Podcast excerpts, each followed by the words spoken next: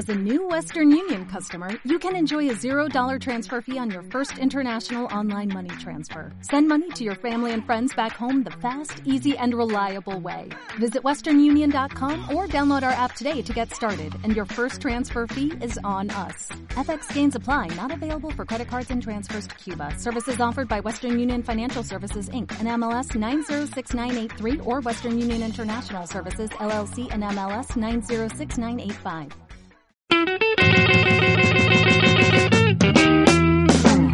Sus invitados son parte de una nación letrada y democrática, en donde la conversación versa en torno a libros fundamentales. Radio Sol presenta La República de las Letras, la excusa perfecta para reflexionar acerca de lo que somos o lo que podemos llegar a ser. Conducen Marce Mercado, Bernardo Cienfuegos y Niño Cristian González. Proyecto financiado por el Fondo Nacional de Fomento del Libro y la Lectura, convocatoria 2018.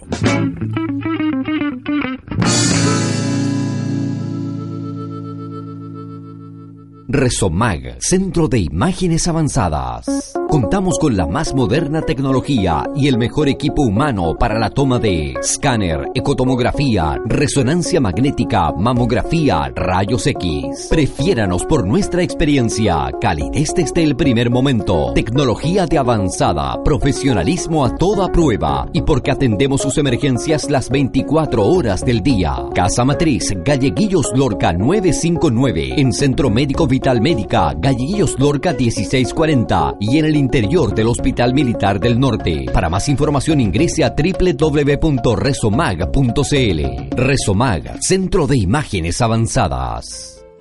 Cien años que yo viviera no hablaría de otra cosa. Primero tu padre, que me olía clavel y lo disfruté tres años escasos. Luego tu hermano. Y es justo que pueda hacer una cosa pequeña, como una pistola o una navaja, puedan acabar con un hombre que es un toro? Bah, no callaría nunca.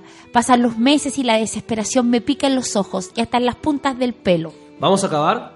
No, no vamos a acabar. ¿Me puede alguien traer a tu padre y a tu hermano? Y luego el presidio. ¿Qué es el presidio? Allí comen, allí fuman, allí tocan los instrumentos. Mis muertos, llenos de hierba, sin hablar, hechos polvo, dos hombres que eran dos geranios, los matadores en presidio, frescos, viendo los montes. Federico García Lorca es el invitado de honor, Federico del Sagrado Corazón de Jesús, García Lorca, con su texto dramático, Bodas de Sangre, es el texto que nos convoca esta noche en nuestro programa La República de las Letras, con eh, el regreso, el retorno esperado de Bernardo Loto Cienfuegos. Muy buenas noches. Y de eh, que nos acompaña, eh, a pesar de que está un poco enfermito, un poco delicado, niño Cristian González. Muy buenas noches a todos. Chicos, partir contando que eh, por primera vez traemos a este fundamental de las letras españolas, Federico del Sagrado Corazón de Jesús García Lorca, nació en el municipio de Fuente Vaqueros, en Granada, el año 1898, hijo de una familia acomodada, padre latifundista, madre maestra de escuela que fomentó el gusto literario de su hijo, eh, un chico cuya salud fue frágil y que eh, caminó recién a los cuatro años. Una historia interesante. Nosotros no hemos hecho mucho, o sea, no hemos hecho teatro, de hecho. Eh, no hemos... Fuente de Juna. Sal, pero eso, salvo Fuente de Juna, no hemos hecho más obras de teatro. Y Romeo y sido- Julieta. Pero, pero, pero... De los, de los cuantos, de los 105 programas, 107 programas que llevamos, ¿cuánto, Ciento- te- ¿cuánto teatro hemos hecho? No, decime, decime. Cuéntame más. Que estamos, la gente, hay que contarle a la gente que estamos compartiendo micrófono. Estamos un poco nerviosos, estamos muy cerca. Sí, sí, de hecho... Yo ya soy una señora, a mis años no tolero mucho esta situación. Esta, esta cercanía con la juventud. Bueno, volvamos a hablar en serio, por favor. sí, hemos hecho poco teatro. Ya hay, faltan un montón de, de autores bastante reconocidos. Yo creo, Quevedo que, yo creo que tú siempre estás haciendo teatro. No, yo estoy haciendo drama, es muy distinto. Ah, bueno, yo, Sí, yo me sí, declaro yo a favor del teatro. Sí, Ah, con me acordé de otro que hicimos, Sofocles. Sí. y así si seguimos, quizás ya hemos hecho la mitad de obras dramáticas, Bernardo. Lo dudo. Además, además el Bernardo es muy injusto, un niño cristian, porque hemos hecho, lo igual hemos hecho drama fundamental, o sea, hemos hecho Shakespeare, eh, Romeo y Julieta, hemos hecho fotos de Juna de López, ahora Bodas de Sangre, entonces no podéis partir diciendo que no hemos hecho teatro. Yo creo que sí, yo, yo sí. Hemos hecho poco teatro. Yo creo que el próximo que podríamos hacer es la, importan eh, la importancia de llamarse Ernesto. Si queremos Ah. marcar algo en las tablas, de guay. De Oscar Wilde. Sí. Sí. O el abanico de Lady Ah. Chatterline. También es bueno de Oscar Wilde. Me parece, me parece. bueno, chicos, volviendo, estábamos hablando de nuestro autor convocado para hoy, Este españolísimo. de nuestro españolísimo que eh, estudió, bueno, de- les contaba yo que era eh, parte de una familia acomodada. Él eh, es licenciado en Derecho, nunca ejerció la abogacía porque siempre su vocación fue la literatura. Y la verdad es que siempre fue ampliamente apoyado en su ímpetu literario por su familia. Eh, se ha dicho de él que es este folclore meridional, el oriente y de algún modo una geografía agreste, la que impregnan la obra poética, eh, donde son los romanceros, ¿cierto? Su, una- su obra más importante, o al menos más reconocida es el romancero gitano, eh, y la época, la épica, la que se funden de manera perfectible. Sí, pasa que el Bodas de Sangre se inserta en un contexto en el cual vivía Lorca que era bastante particular, porque estaba, estaba en España, había mucha agitación, además él estaba pasando por una crisis importante que quería alejarse un poco de, la poesía y empieza a trabajar con, eh, con los textos dramáticos y a partir de eso aparecen, aparecen un par de sus obras que tiene que ver, es esta, es eh, La Casa de Bernarda Alba y El Yermo, si no me equivoco. Lo que pasa es que se habla de una, de una trilogía Exacto. trágica, ¿cierto? Eh, es, es una trilogía que se forma, cuya primera obra es Bodas de Sangre, luego tenemos eh, Yerma Yerma. y eh, termina con eh, La Casa de Bernarda Alba. ¿Cierto? Él Claro. publica por primera vez el año 1818, a los 20 años, un libro de poesías financiado por su padre llamado Impresiones y Paisajes. Digamos, chicos, que la España de Lorca era la España de la Edad de Plata, ¿ah? heredera de la generación del 98. Eh, nosotros tuvimos acá como invitado a Unamuno, Miguel de Unamuno. Sí, Y, y, bueno, y de otros como Pérez Galdós, Ortega y Gasset. Y cuyo sello distintivo de esta generación del 98 era la crítica Lo que pasa es que- contra la realidad. ¿Se acuerdan cuando hicimos Niebla? Sí. Lo que pasa es que hay, hay que hacer una, una aclaración, porque en la generación del 98 eh, se estaba viviendo la plena crisis de la España que estaba perdiendo las colonias, que había perdido Exacto. todo su, su esplendor. En cambio, la generación del 27 incluso se discute que es un poco artificial en cuanto a su creación, a su nacimiento propiamente tal, porque eh, un grupo de personas se había juntado a celebrar el, no sé, un- la, no sé cuántos siglos de el fallecimiento, si no me equivoco, de eh, Góngora, de Luis de Góngora. Y eh, que había fallecido, si no me equivoco, en 1627. Y por ese, por ese motivo eh, se genera todo este, Y toda esta ellos- idea. Y ellos se denominan... Y ellos se denominan, pero Porque el Lorca está inscrito en la generación del 27. Exacto. Que está fuertemente influida por esta generación del 98. Exacto, pero no comparten las mismas características. ¿ya? Esa es una cosa. Y lo segundo que también se cuestiona es que se le llame generación a este concepto de generación del 27 porque no se cumplen eh, muchos de los conceptos, como por ejemplo las relaciones de, edad, del tema de la, de la homogeneidad de temáticas, etcétera, etcétera. Acá tenemos autores que son súper heterogéneos en cuanto a, a la- las formas, en cuanto a las temáticas que tratan. No sé, pues, Luis Cernuda, eh, Vicente Alexandre, eh, Damaso Alonso tocan temáticas que son eh, bien heterogéneas en, uno en cuanto a otro, por lo tanto, decir que son eh, pertenecen a una misma generación siempre ha sido bien cuestionado. Sin embargo, se les reconoce como la generación del 27 como parte de esta de esta nuevo boom que se llamó eh, así básicamente por un respeto al siglo de oro español, porque por eso se pone la, la, la época de plata. eh, La edad de plata.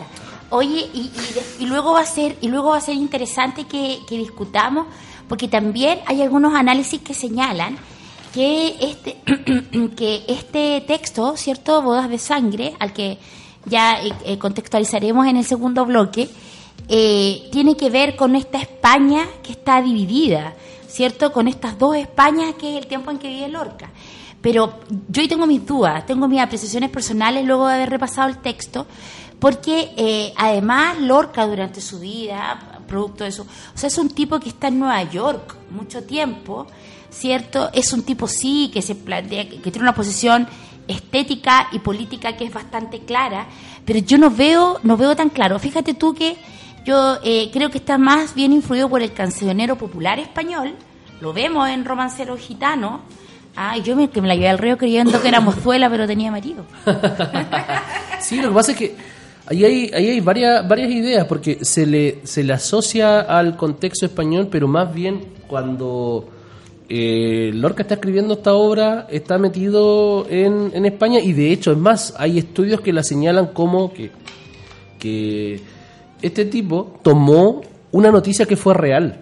No, eso es cierto. Y lo, él lo, lo ¿cómo se llama? Lo el transforma. suceso es real. Exacto. Hay una noticia que es real y que él lo transforma en, en, una, en una obra literaria. Que, de hecho, muchas de las características que, que se comentan en esta noticia con respecto a las personas que estuvieron involucradas en este homicidio, eh, finalmente eh, son muy similares a las de, las de la historia. Yo creo que fue un duelo, Pero por supuesto. fue un duelo, sí, como los caballeros de antaño. Y perdieron los dos por tontos.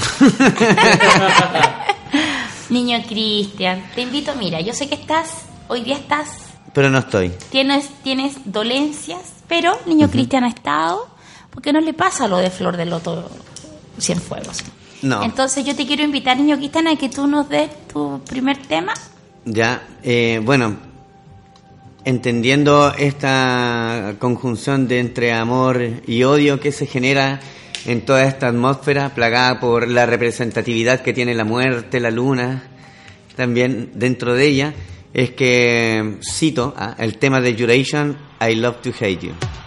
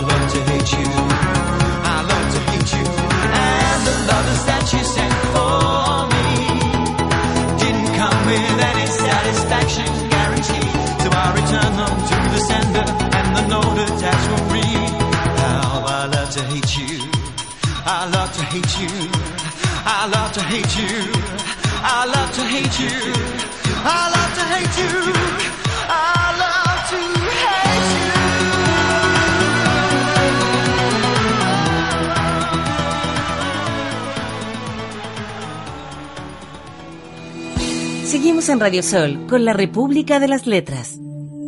Acto tercero, cuadro 1. Bosques. Es de noche. Grandes troncos húmedos, ambiente oscuro, se oyen dos violines, dos violines, salen tres leñadores. ¿Y los han encontrado? No, pero los buscamos por todas partes. Ya darán con ellos. Chis. Parece que se acercan por todos los caminos a la vez. Cuando salga la luna los verán. Debían dejarlos. El mundo es grande, todos pueden vivir en él, pero los matarán. Hay que seguir la inclinación. Han hecho bien en huir. Se están engañando uno a otro y al fin la sangre pudo más. ¿La sangre? Hay que seguir el camino de la sangre. Pero sangre se ve la luz, se la bebe la tierra. ¿Y qué? Vale más mu- muerto desangrado que vivo con ella podrida. Callar. ¿Qué? ¿Oyes algo? Oigo los gritos, las ramas, el acecho de la noche. Pero el caballo no se siente. ¿No? Ahora lo están queriendo. El cuerpo de ella era para él y el cuerpo de él era para ella. Los buscan y los matarán. Pero ya habrán mezclado sus sangres y serán como dos cántaros vacíos, como dos arroyos secos. Hay muchas nubes y será fácil que la luna no salga. El novio los encontrará con luna o sin luna. Yo lo vi salir, como una estrella furiosa. La cara de color ceniza expresaba el ciño de su casta. Su casta, de muertos en mitad de la calle, eso es. ¿Crees que ellos lograrán romper el cerco? Es difícil. Hay cuchillos y escopetas a diez leguas a la redonda. Él lleva buen caballo, pero lleva una mujer. Ya estamos cerca. Un árbol de 40 ramas lo cortaremos pronto. Ahora sale la luna. Vamos a darnos prisa. Bodas de Sangre de Federico del Sagrado Corazón de Jesús García Lorca es la obra dramática que esta noche revisamos en la República de las Letras. El contextualiz partir, ¿cierto? Contextualizando eh, que esta es una obra que se trata de eh, un joven eh, que eh, conversa con su madre para que, poniéndose de acuerdo, para que vayan a cerrar el trato acerca de una boda eh, con una familia cercana. Se trata de una familia que tiene tierra y viñedos y eh, llegan a la casa de esta chica que vive solo con su padre porque su madre está muerta y acuerdan eh, celebrar la boda eh, dentro de una semana.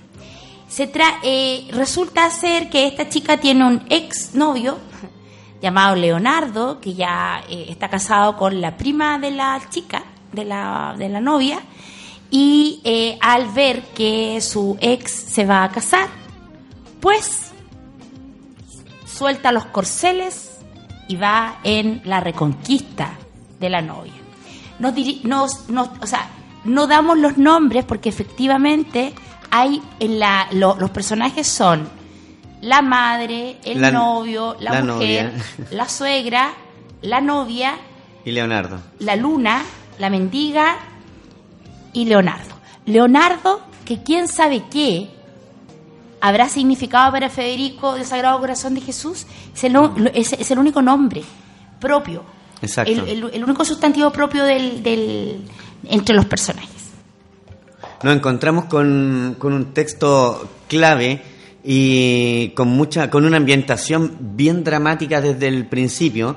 Desde el principio empezamos a notar y a percibir esta, esta pena, la, la muerte, el rondar de la muerte cercano, eh, ya que a este novio, junto a su madre, cuando empiezan a conversar, ella declama el hecho de haber perdido a su esposo y a su hermano mayor.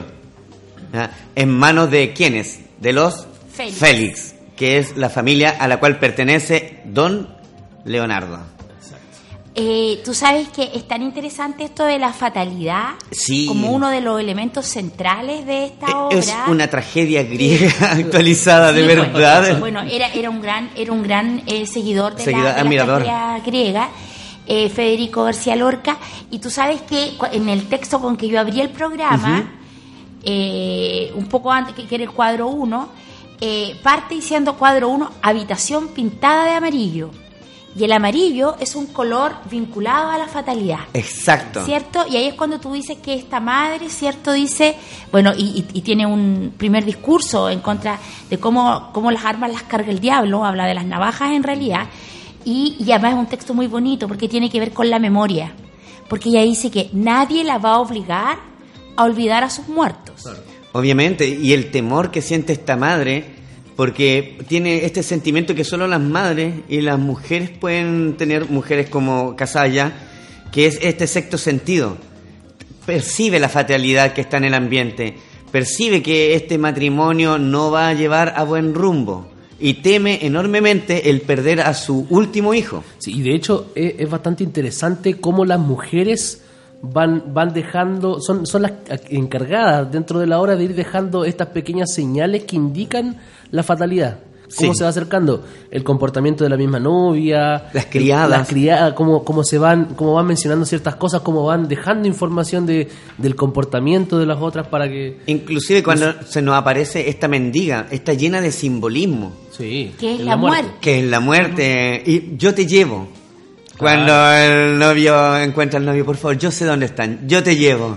Claro. O sea, la muerte iba a presenciar, eh, adelantándonos un No, poco, y, el, eh, y el interés porque se cumpla ese, ese que se cumpla el destino. Claro, porque esa es una de las cosas relevantes también, porque el destino era eh, absoluto. Ineludible. Exacto. Ineludible.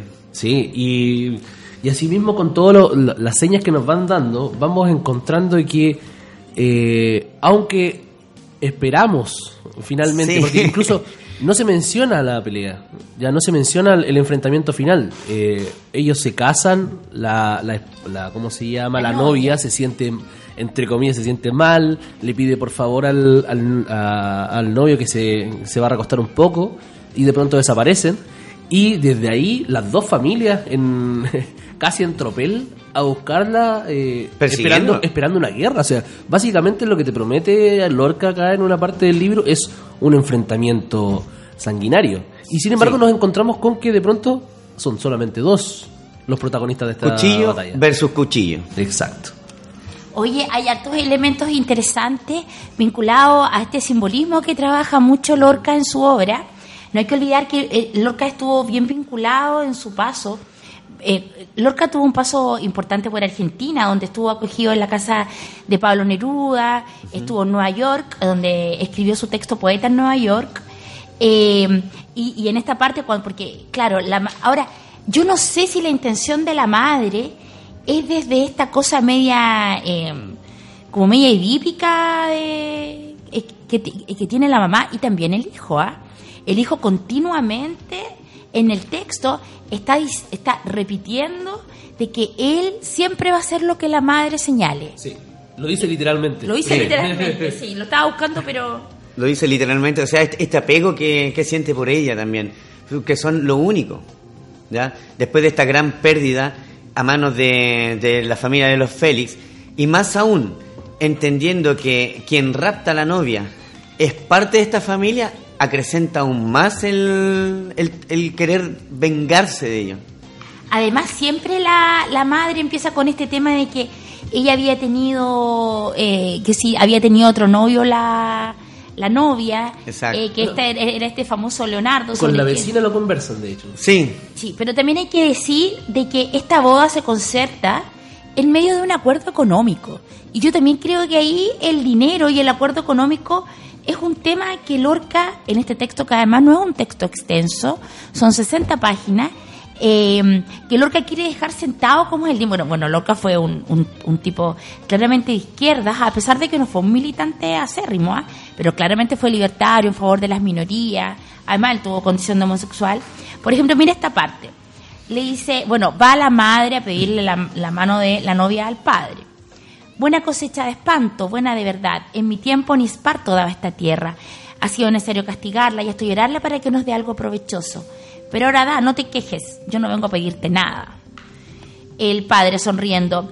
Tú eres más rica que yo, las viñas valen un capital, cada pampa en una moneda de plata. Lo que siento es que las tierras ¿entiendes? Estén separadas.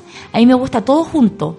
Una espina tengo en el corazón y en la huertecilla está metida entre mis tierras, que no me quieren vender por todo el oro del mundo. Bueno, y así en realidad la discusión discurre acerca de las tierras que posee cada familia. Y, y de la calidad que tenía cada tierra, porque esa es otra cosa importante. Sí. El, el lugar de, de, entre comillas, de nacimiento o de residencia de los personajes va marcando sus características.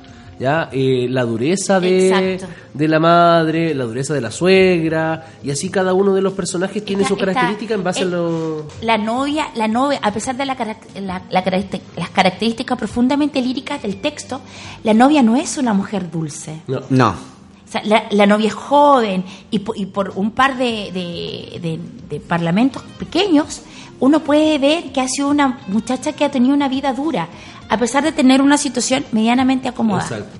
Exacto. Chiquillos, adivinen qué. Es- tema. Exacto. Es hora de hacer sufrir a nuestros radioescuchas. Bueno, me voy yo entonces. Porque, porque ese siempre es bueno. sí. Bueno, a propósito de, de amores Y desamor. y, y de violencia, qué mejor conjunción que aquel tema de los tres llamado Amor Violento.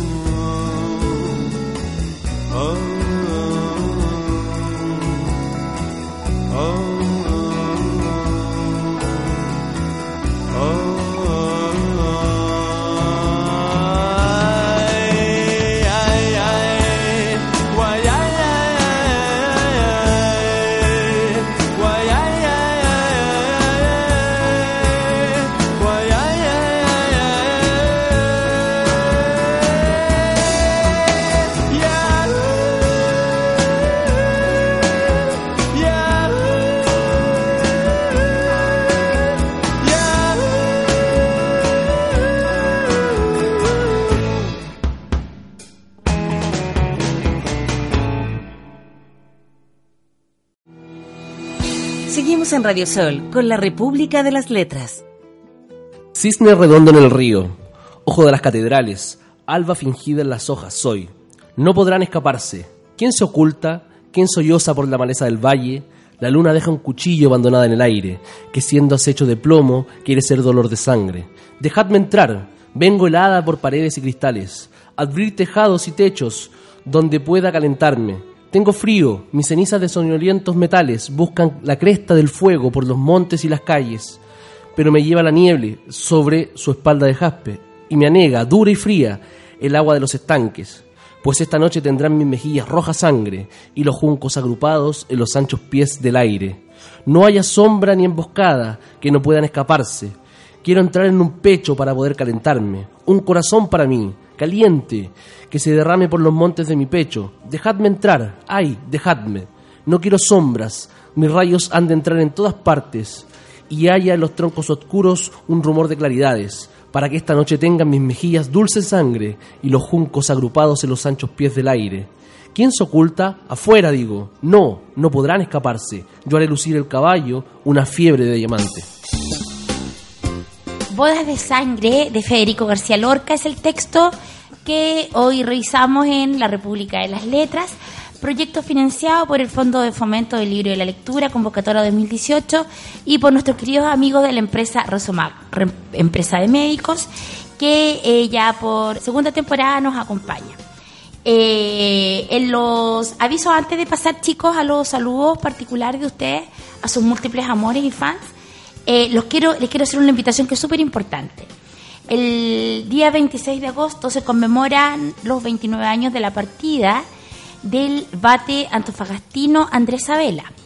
Por lo tanto, la Corporación eh, Linterna de Papel, en particular su presidenta, nuestra querida amiga María Caniguante, nos ha pedido que hagamos extensiva una invitación a todos aquellos y sus alrededores que quieran acompañarnos el día domingo 25 a las 8 de la noche en la puerta del Cementerio General, donde se hará una romería al mausoleo del poeta. Eh, la idea es llevar vino, guitarras, poemas, Salitre. salitre, sí, súper bien.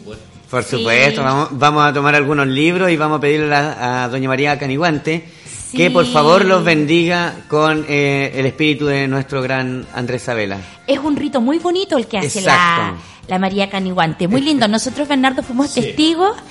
Eh, en verano, eh, María Caniguante le hizo un regalo a nuestro querido amigo un republicano que eh, reside en Bélgica, Hugo León, y le chayó un libro con salitre y, y vino en un, ri- en un rito. Mira, qué lindo podríamos llevar todos nuestros textos Exacto. de Isabela y tener ahí a la Marita toda la noche.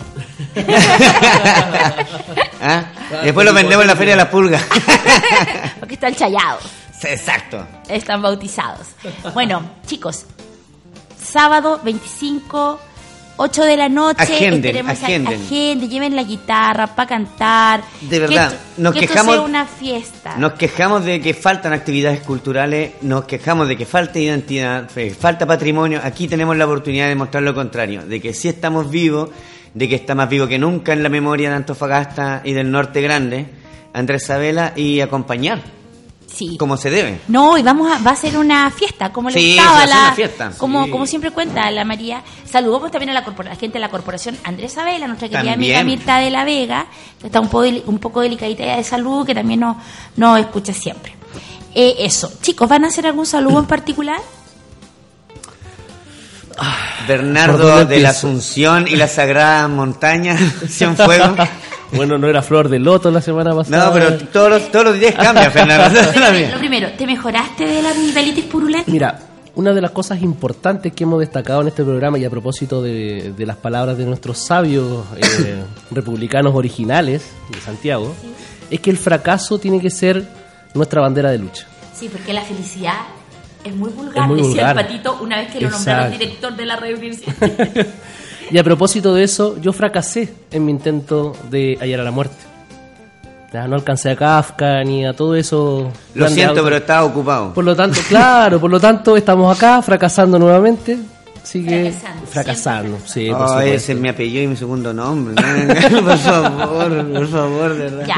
Oye, chicos, entonces, eh, No, Bueno. cariños a todos los, los amigos que nos escuchan siempre, a, no- a todas nuestras redes sociales, a todos los que están compartiendo harto, a los que hacen buenos y no tan buenos comentarios, los que están sugiriendo libros, que hace rato que no, no ha llegado ninguna sugerencia en nuestro muro. Estamos esperando. Eh, yo pretendo saludar a todos los niños gitanos, ¿ah? los cuales siempre han sido eh, menospreciados en nuestra sociedad y no entendemos realmente el valor que ellos pueden entregarnos. Así que un saludo para el pueblo gitano, hablando de Lorca, un saludo para los vascos, los cuales resistieron durante mucho tiempo su memoria. Y en especial un saludo para eh, todos los chiquillos del octavo año A, el curso en el cual estoy impartiendo clases en la escuela Japón. Y un saludo también para todas las personas que trabajan día a día en todas las escuelas, liceos de Chile. Súper bien. Oye, siguiendo con el, con el análisis del texto, ¿cierto? Eh, No habíamos quedado en que los salían persiguiendo. Sí, bueno, pero Volviendo si novela. alguien se incorporara recién al programa, ¿cierto? Tenemos a esta novia que ya ha contraído matrimonio con este novio y eh, y a, a- a medio a medio de la fiesta Sí. se siente un poco mal No se alcanza a consumar nada y pues qué pasa pues que desaparece y pues que se la raptan maja. pues que se la rapta Leonardo Pues que se la lleva ese malandro. No, yo no voy a imitar mal, el mal acento, así que no, no, no se No lo puedes, no lo puedes, no, No, lo puedes. Quédate con tu mala no. imitación de español. Sí, me- me basta con hablar mal el... el francés el francés Sí, je ne parle pas. No, dije español, no dije francés. Oye, pero una de las... Bueno, ahí vamos en la trama, en, el, en, en la trama de la, del, del relato, con- pero también hay que decir que es, es va conjugando el, el los parlamentos mismos con eh, poesía, con una nota lírica que es súper valiosa. O sea- A mí me gustaría, espérate, leer algunos pedacitos, ¿cierto? Porque, eh, porque fíjate tú que es, es en apariencia una, un, un, un nudo bastante sencillo. O sea, eh, hay un, hay un novia, engaña a novio, pues se ha casado sin amando a otro. Otro que ya estaba casado, era padre y estaba a punto de tener el segundo hijo. Con se la prima de la novia. Con la prima de la novia, pues se da cuenta que eh, ex se va a casar, entonces le baja el amor y el deseo de nuevo. Después que la había agotado a la pobre, pero y que bueno. se había casado antes. Que se había Eh, casado no, antes. No me caso contigo, me caso No, con tu prima. este Leonardo. bueno, falta Perro pan, buenas son las tortas. Perro del hortelano, Leonardo. Perro del hortelano. Bueno, yo les quería, eh, por ejemplo, cuando eh, están en la parte, bueno, cuando llega la novia a casarse, eh, hay un coro, ¿cierto?, que, que, que- que canta. Giraba, giraba la rueda y el agua pasaba, porque llega la boda, que se aparten las ramas y la luna se adorne por su blanca baranda, por los manteles. Cantaban los novios y el agua pasaba porque llega la boda, que relumbre la escarcha y se llenen de miel las almendras amargas. Prepara el vino, galana. No, de verdad, ¿sabes qué es delicioso? Sí, sí. La ¿El vino? poesía, Ah. la, po- la poesía que nosotros podemos encontrar en el texto que eh, esta es una obra que fue publicada el año 1932 y que por primera vez se puso en escena el año 1934. Y, y yo creo que todos alguna vez hemos visto en escena, también hay versiones fílmicas Exacto. de, de bodas de sangre, eh, y, que, y que generalmente estos son cantos. Y hay versiones, hay una versión hem- hermosísima eh, gitana en flamenco. Es bellísima de bodas de sangre. Está, creo que está en el YouTube. Sí, sí, yo le voy a, voy a subir el, el link ya con algunas versiones de teatro y cinematográfica. Sí, bueno, no, no encontramos con que efectivamente García Lorca no se puede desprender de su faceta de lírico. ¿ya? Está muy cargado con, con, esta, eh, eh, con estas piezas musicales eh, en la que las criadas, los invitados a la boda e incluso los mismos novios, en- de cierta manera, eh, son parte que, que van entre comillas alegrando esta boda pero a mí me pasó Es como una a- zarzuela. a, mí me pasó sí, a mí me pasó que que a pesar, a pesar de, de estos cantos que eran bastante alegres, a pesar de, por ejemplo, de los cantos que le hacían al, al- al bebé cuando tenían que hacerlo dormir, eh, nunca se fue eh, la tensión. Siempre había una capa que, que, que subyace en la lectura, que siempre está en constante tensión, que se mantiene, que, que- que genera eso de decir, ¿sabéis que eh, pronto va a pasar algo? Como que la... Se viene. El presentimiento de- Exacto. La actitud, la- es la actitud de la novia. Yo, yo tuve la sensación, fíjate tú, que ella es bien escueta y bien lacónica. Hasta ya da, llegado al final y, y el desenlace de la, de, la, de la trama de la obra. Pero eh, yo tengo la. Como que todo el rato tú presumes Sí. que, eh, que- va, qué va a hacer, porque, porque ella va, ella va como, como, como resignada, como reza al matadero nomás. Claro. Eh, bueno, dada la cómo avanza el programa, voy a ir con mi tema. Eh, sin olvidar que he sido censurada por Hércules hoy con el, el tema que traía. Además, se formó el otro día una pequeña polémica en nuestro Facebook de gente que discutía acerca. Bueno, esta es una línea que tiene, una radio que tiene cierta línea editorial. Quiero ir con un tema eh, del álbum eh, Corazones de los Prisioneros, que según nuestro querido Hércules es el epítome del gorreo en Chile. Entonces voy a ir con Por Amarte de Los Prisioneros.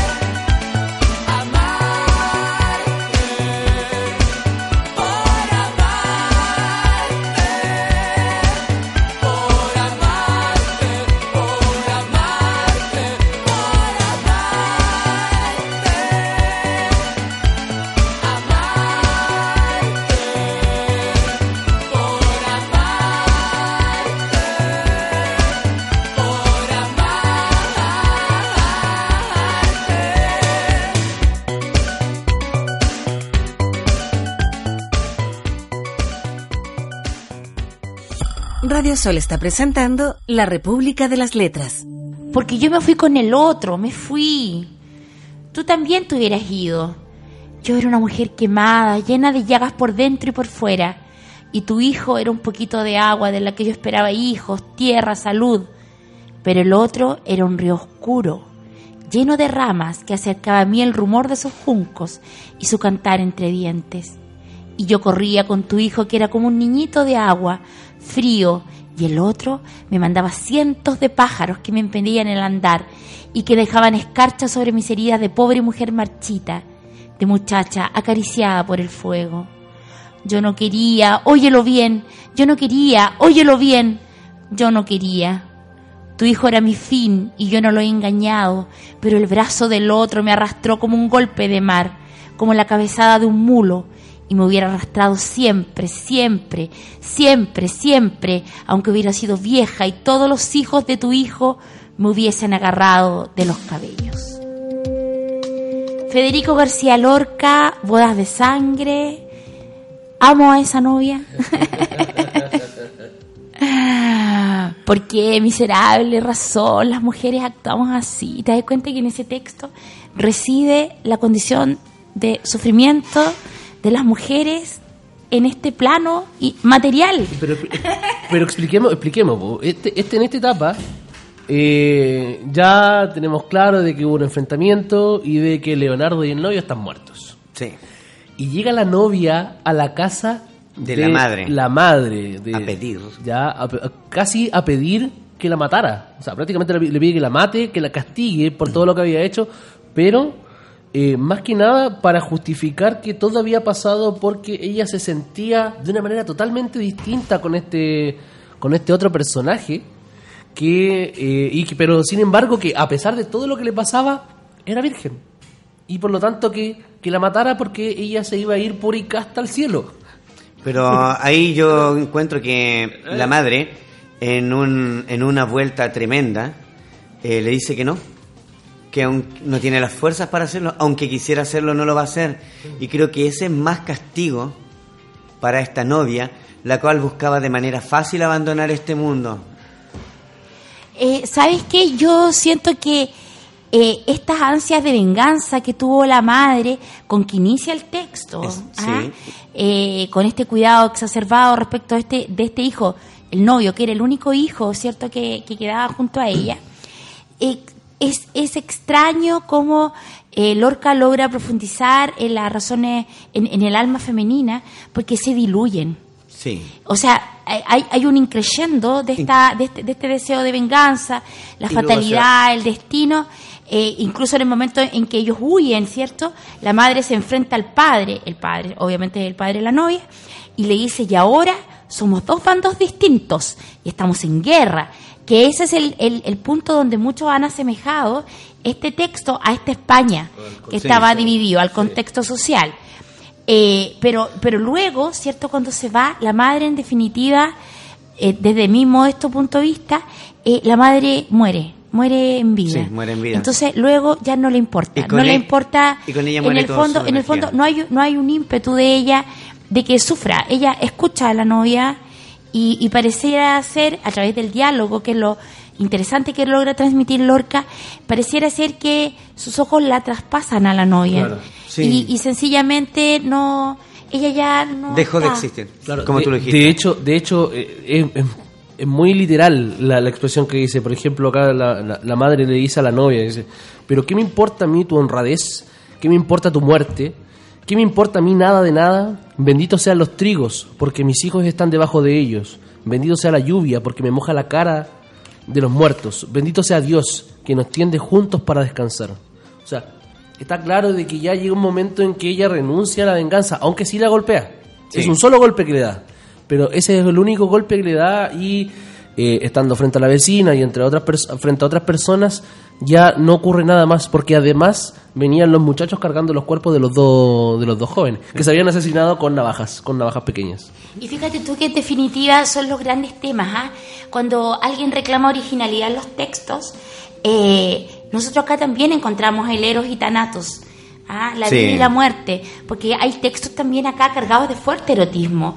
Eh, hay un momento que es, el- eh, que, que es un momento, bueno, está este, este diálogo entre la luna y la mendiga, la muerte, la luna, el misterio, eh, lo oscuro, lo escondido, Sí. esta luna que en definitiva es muy extraño porque es una luna llena de pasión, pero que busca alumbrar a los a, a estos enamorados Lo- fatales. exacto, los Ah. busca para entregárselo a la muerte. entregarlos a la muerte.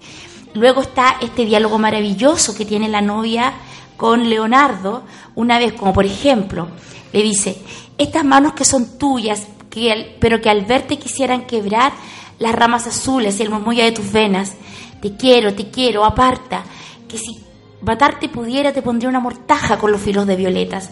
Ay, qué lamento, qué fuego me sube por la cabeza. Estos son textos bellísimos, cargados de un fuerte erotismo. Entonces, una vez más vemos eh, el, el erotismo presente en las grandes historias de amor y de desamor, porque esta es una historia de desamor.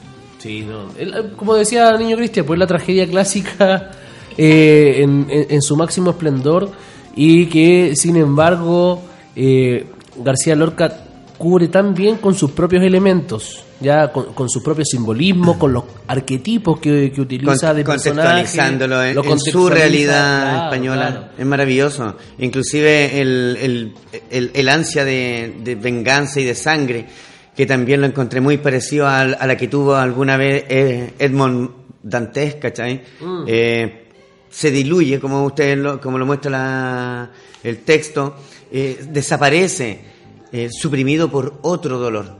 Un dolor más grande, un dolor el cual te va a llevar toda la vida.